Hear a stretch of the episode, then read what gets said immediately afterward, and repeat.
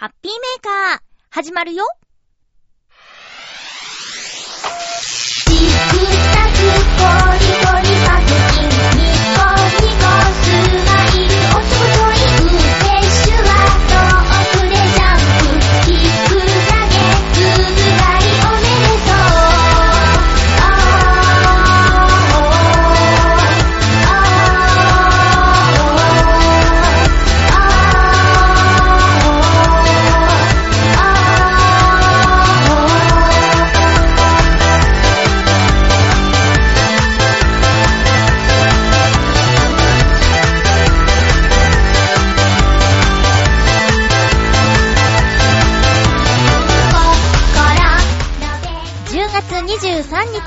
ゆっちょのハッピーメーカー。この番組は、ハッピーな時間を一緒に過ごしましょうというコンセプトのもと、ちょわへよ .com のサポートでお届けしております。今年はしっかり秋があるような気がして、秋が一番好きな私はとても嬉しいです。今日も30分最後までよろしくお願いします。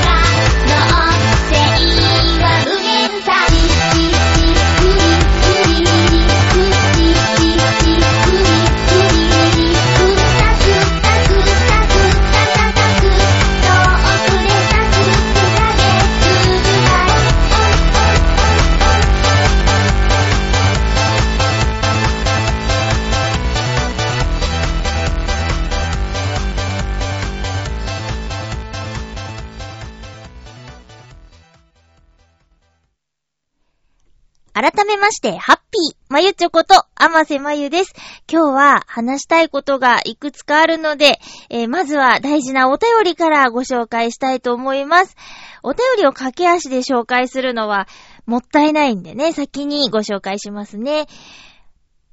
ハッピーネーム、青のインプレッサさん、ありがとうございます。まゆちょさん、ハッピーでございます。ハッピーでございます。さて、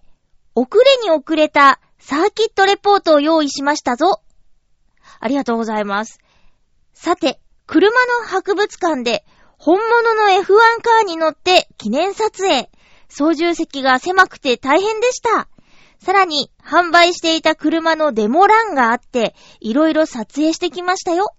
そうそう、レンタカー返却までのネタは来週書きますぞ。以上です。ありがとうございます。F1 カー、本物の F1 カーに乗って撮影。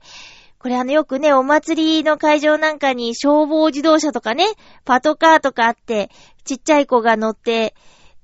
撮影するみたいなのあるけど、大人になってもやっぱり好きな乗り物に乗るとテンション上がるもんなんですかね。F1 カーじゃないけど、なんか、うーん、スポーツカーっていうんですかね。二人乗りみたいな。普通の人が普通の道で乗れる車なんだけど、えー、二人乗り、基本二人乗りで、後ろの席、あるっちゃあるけどめっちゃ狭いみたいなで、車高が低くってっていうのに一度乗ったことあるんですよ。友達の彼氏の車なんですけど、友達と彼氏が前に乗って、私は後ろに乗せてもらってっていう、もちろん、まあ、なんていうか、やんちゃ系な彼氏さんだったんですけど、すごく狭くて、乗りにくくて、降りにくくて大変だったのを思い出したけど、まあ、それよりももっとなんだろうね。だって、目的がレジャーとかじゃなくて、早く走るための車でしょ ?F1 カーってね。だから、あれよりも大変なのかって思うと、それはそれは狭そうだなっていうイメージがしやすかったですね。えー、っと、販売していた車のデモ欄。販売していた車って、何一般の人が買って行動で乗れる車なのかな？そうなんだけど、すっごいスピード実は出るんですよ、みたいな。出しちゃいけないけどね、っていう力を見せつける系のデモ欄ですかね。まあ、なんかこういうイベントに行ったことがないから、そのあたりの詳しいことはわからないですけど、こうね、青のインプレッサさんはよく車のイベントに行かれるし、そのイベントのために日々頑張ってるみたいなところありますもんね。そのイベントのスケジュールによって年間スケジュール決まるみたいな、旅先が決まるみたいな、そんな、えー、日々をしているから、こういうイベントに行ってきたっていうのはたまらないんでしょうね。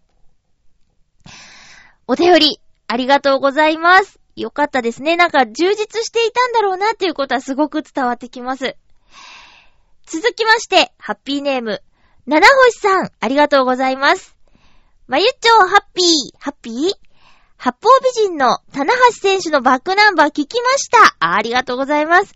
プロレスの人気がなかった頃に、試合だけでなく、こういう広報関係によく出て頑張ってるなと思います。ちなみに、棚橋選手、ポーズ取るときは、仮面ライダーからヒントを得ているときがあるので、もし見たとき、親と思うことがあるかもしれません。機会がありましたらどうぞそれでは、ということでありがとうございます。私が、棚橋選手のことを、なんで知ってるんだろうって、わかんなくなっちゃってたんだけど、このメールを読んで、あ、そうだ、アメトークに出てたんだっていうことを思い出しました。仮面ライダー芸人っていうのをやってたんですよ。2回ぐらい。で、その両方に、棚橋選手出てたと思うんだよね。で、その時この、えー、ポーズを仮面ライダーの変身の姿からヒントを得てやってるっていう話をしていましたよ。うん。それは七星さん見てない感じかな。アメトークね、面白かったですよ、すごく。大好きなんだなって伝わってきて。で、実際ね、仮面ライダーの本編じゃないけど、映画の方に、棚橋さんちょっと出てたこともあるっていうのやってたと思うよ。あと、お詫びというか、ちょっと私、聞く前にお知らせしちゃったからちょっと誤解しちゃってたところあったんですけど、八方美人のゲストというか、めぐみさんが、この棚橋さんが参加している記者会見に行って、その時の模様を、チョアヘオの八方美人で放送していたっていう形だったんですね。私もこれをあの、収録した後に八方美人聞いて、あ、やばって、ゲストって感じじゃなかったなって思ったんです。でも、あの、もう終わっちゃったんですけど、ミケランジェロと理想の体っていう国立西洋美術館で9月24日まで行われていたイベントのサポーターとして、棚橋さんが、えー、インタビューに応じるっていう回だったんですけど、めぐみさんバッチリ質問してたし、すごい面白い質問っていうか、いい振りというか、なんか上手と思ったんです。すごいなと思ったんです。あの、もし、ミケランジェロに、えっ、ー、と、掘ってもらうとしたら、ていうか、モデルになるとしたら、どんなポーズでお願いしたいですかってすごいなと思って。だって、まあ、今回ね、私たちが聞くのは、まあ、ウェブラジオっていう媒体だったけど、その場にはおそらくテレビカメラとか雑誌のね、記者さんとかが入ってただろうから、ポーズ撮ってくださいってことでしょ？すごい振り、いい振りをするなぁと思って。しかも、ね、棚橋さんもノリノリだったし、このね、Facebook の方かな、見てみると、なんかもう本当に体が ムキムキとはこのことよっていう感じの、棚橋さんの写真が見られますけども。まあ今でもね、もちろん聞けるので、その記者会見の模様、棚橋さんの気さくさとか、なんか明るさみたいなのも伝わってくるし、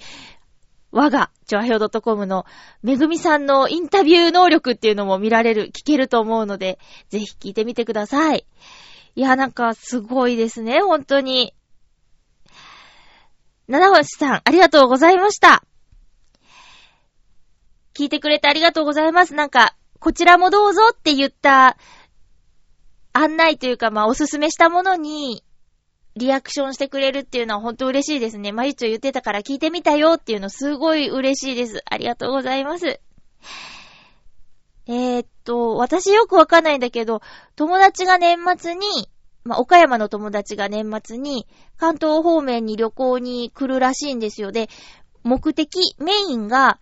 うん、ライジンっていうイベントを見るためって書いてあったのね。大晦日の日にライジンを見に行きます、みたいな。なんかアルファベットでライジンって書いてあって、ライジンじゃないだろうな、ライジンっていうやつ。で、なんだろうってわかんなかったんだけど、ちょっと調べてみたら、やっぱ格闘系のイベントみたいで、で、2、3年前にご結婚されたんだけど、完全に旦那様の趣味だろうなって、その子そういうのを見るようなタイプの子じゃなかったけど、あ、旦那さんについて大晦日の夜にわざわざ遠くまで来て格闘を見るのかと思って、で、私がもしね、こうパートナーの人が格闘技好きなんだよね、行かないって言われても、行かないって言うと思う。格闘はいいやって言って。ねえ、ちょっとなんか人が目の前でボコボコにやられてる様子を、こうね、わざわざ真夜中に見るっていうのはね、しんどいなーって私は思っちゃうから、ちゃんと旦那様に付き合ってくるって、偉いなーって思いました。えー、七星さんはじゃあ、ライジンとかもしテレビ中継とかあったら見る感じなんですかね？どんな人が出るんだろうね？そこまでは調べてないけど、とにかくそういうイベントにお友達が岡山から来るらしいです。埼玉であるらしいですけどね。スーパーアリーナかな？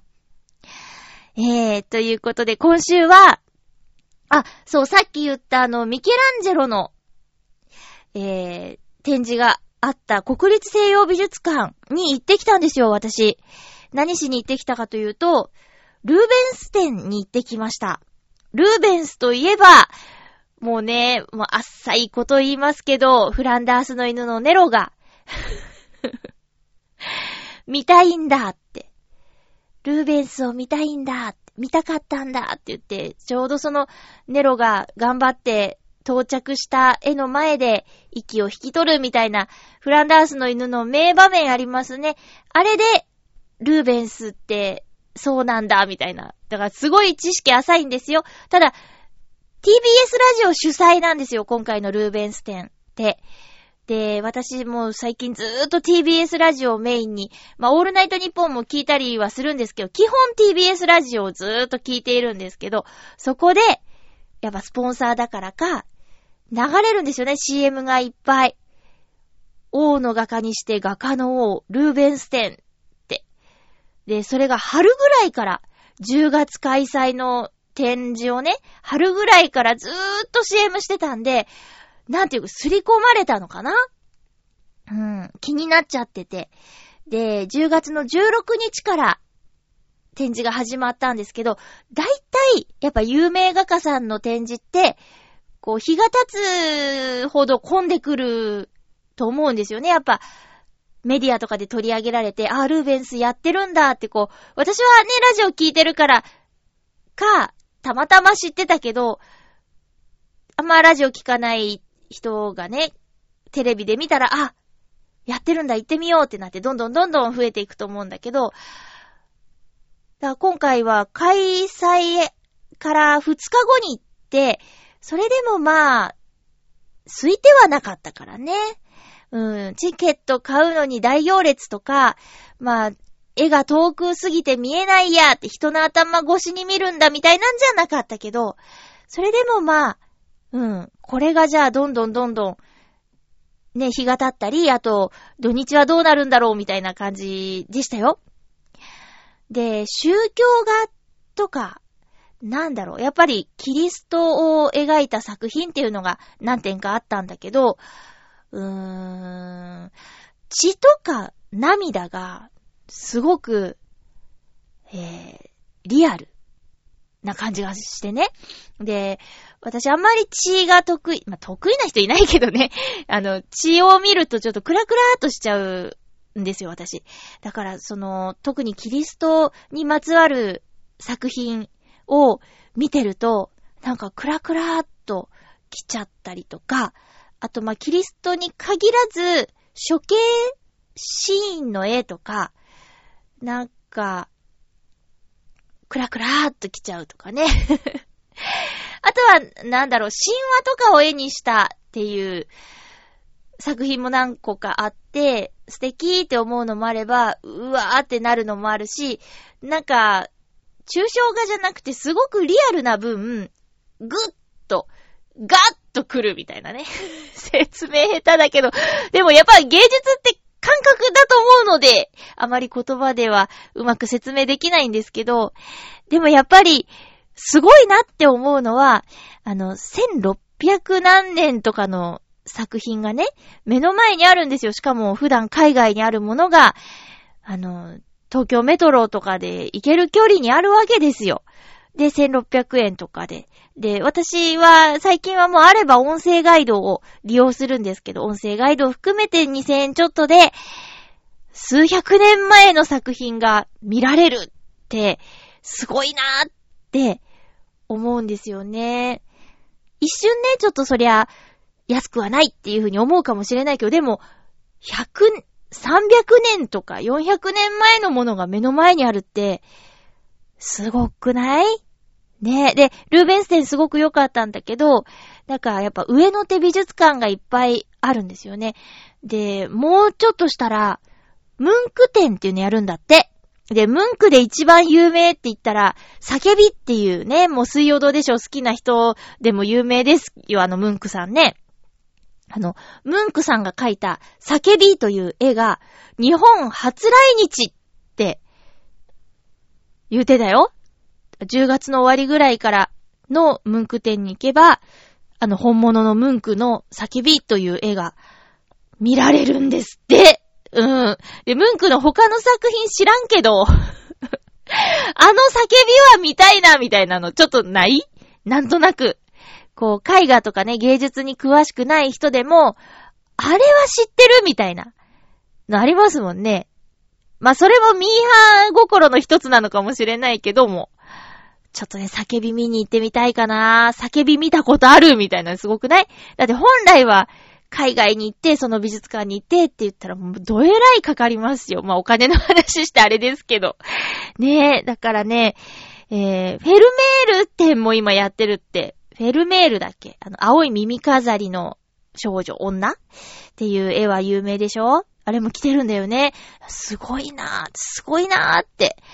で、岡山の倉敷の大原美術館にも、結構有名な作品、例えば、モネの睡蓮だって一部あったりね。あと、えー、なんだ、受胎告知あったりするんですけど、こう、ど、どこかじゃあ東京で、例えばじゃあ文句展があるから、文句の作品を貸してくださいっていう時、その美術館にはその作品がなくなってたりするから、こうディズニーランドやディズニーシーでいうところのアトラクションが今お休みしてますよっていう事前情報を聞かないで行、あ、今日ビッグサンダーマウンテン乗りたかったのにお休みだみたいなことにならないように、見たい作品、これっていうのがある場合は、今それがそこにあるのかどうか調べてから行かなきゃいけなかったりするなーっていうのも最近感じたんですよ。え、受胎告知今こっちに、東京にあるんだって思った時に、ってことは今大原美術館にはないんだって感じたからね。そんなね、なんか絵画に詳しいとか、すっごく大好きってわけじゃないんだけど、どちらかというと、そういう時を超えて何百年も前のものが今目の前にあることっていう方に感動してるかもしれない。特に誰が好きとか何が好きとかないんだけどね。うん。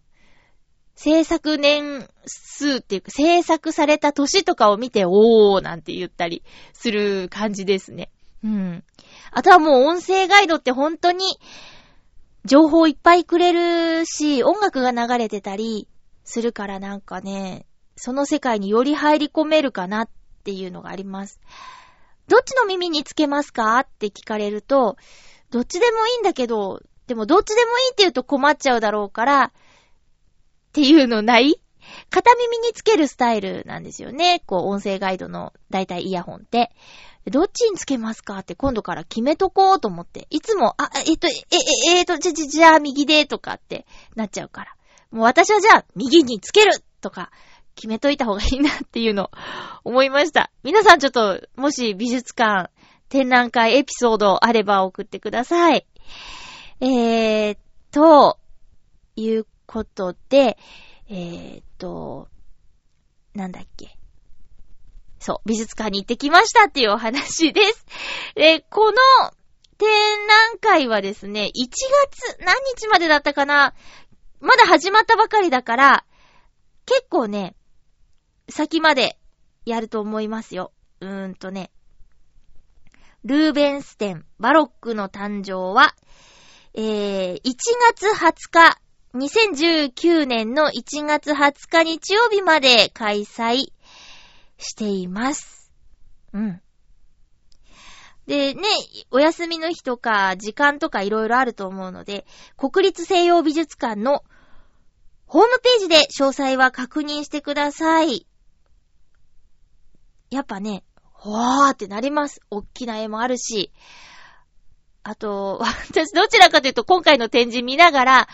眉間にシワが寄ることも結構ありましたね、なんか。ひどいおっさんの話が書いてあったりとかして、なんだこの人っていう顔になったりとか。あとは、ちょっと、父と娘のなんたらっていうのもあって、うーんって、そう、そりゃしょうがないけど、でもちょっと、うわーっていう感じとかね。一人で行ったんだけど、まあ美術館絵見るときとか、えー、音声ガイド使うときは一人がいいなっていうふうに思ってて、一人で行ったんですけど、なんか、表情がね、そういえば私旗から見たら変なことになってたなって、すっごいもう、しかめっ面しちゃってたなみたいなのありました。でも一つだけすごく幸せな絵があって、それをポストカードで買いました。本当は3枚選んで買いたかったんですけど、一番気に入ったというか、一番胸がざわざわした絵がポストカードになってなくて、そういうことよくあるんですけど、ちょっと、うん、1位はなくて、2位、3位という風に買いましたけどね。よかったら行ってみてください。ルーベンステ行ってきましたっていう話でした。あと週末はね、えー、じいじとばあばの法事があって、おばあちゃんの方は33回忌。で、じいちゃんの方は13回忌っていうことで、えー、お寺に行って法事をしてきました。母親が上京してて、母とおばと私の3人で行ってきたんですけど、あのー、お坊さん？おばあちゃんが亡くなった時からもずーっとお世話になっている方で、33回忌ってことは33年前ですね。私が小学校1年生の時におばあちゃん亡くなったんだけど、その時からずっとお葬式から何からずっとお世話になっているお坊さんが、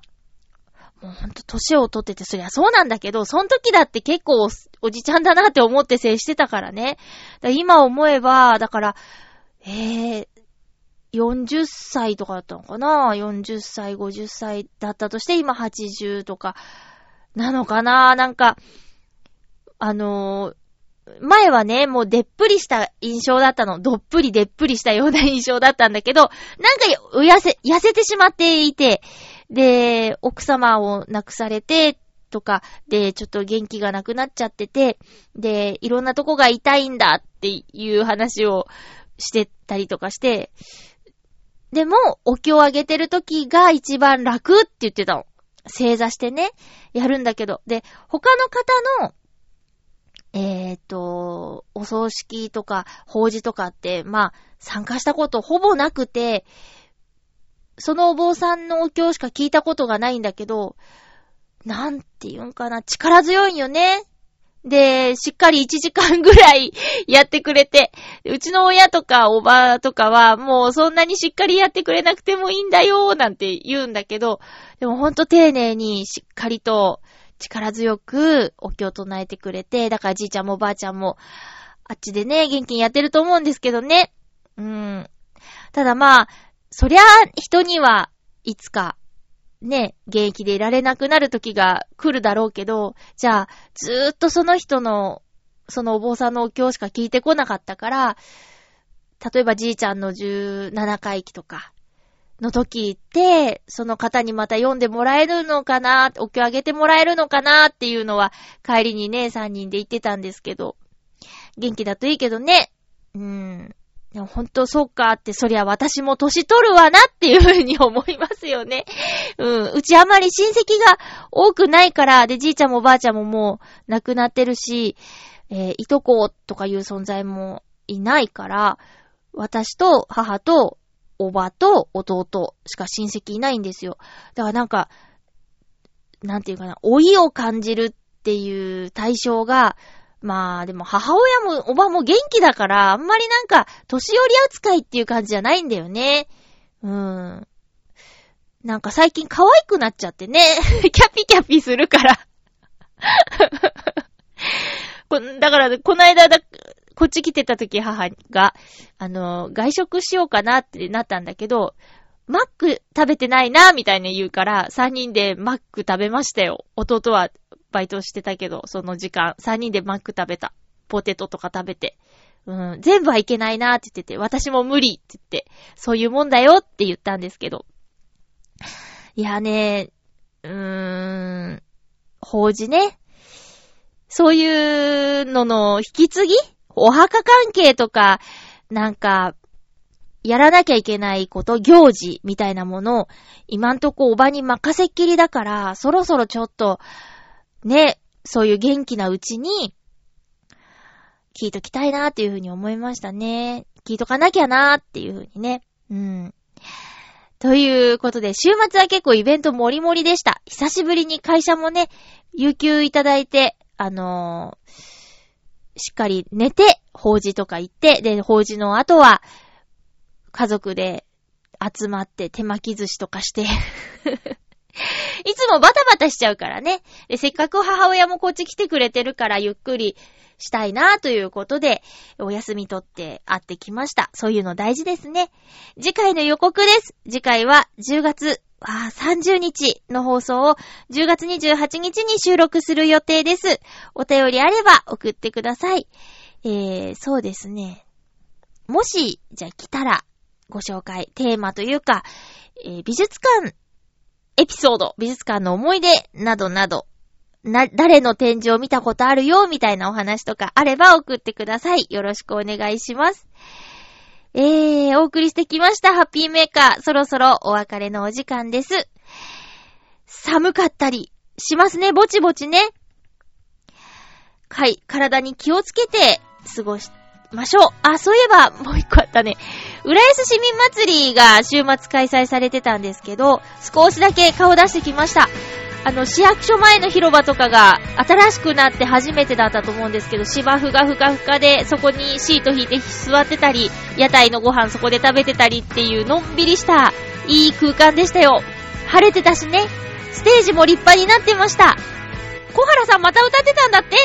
お相手は、まゆちょこと、あませまゆでした。また来週、ハッピーな時間を一緒に過ごしましょうハッピー追いかけてをつかまえていた。明日に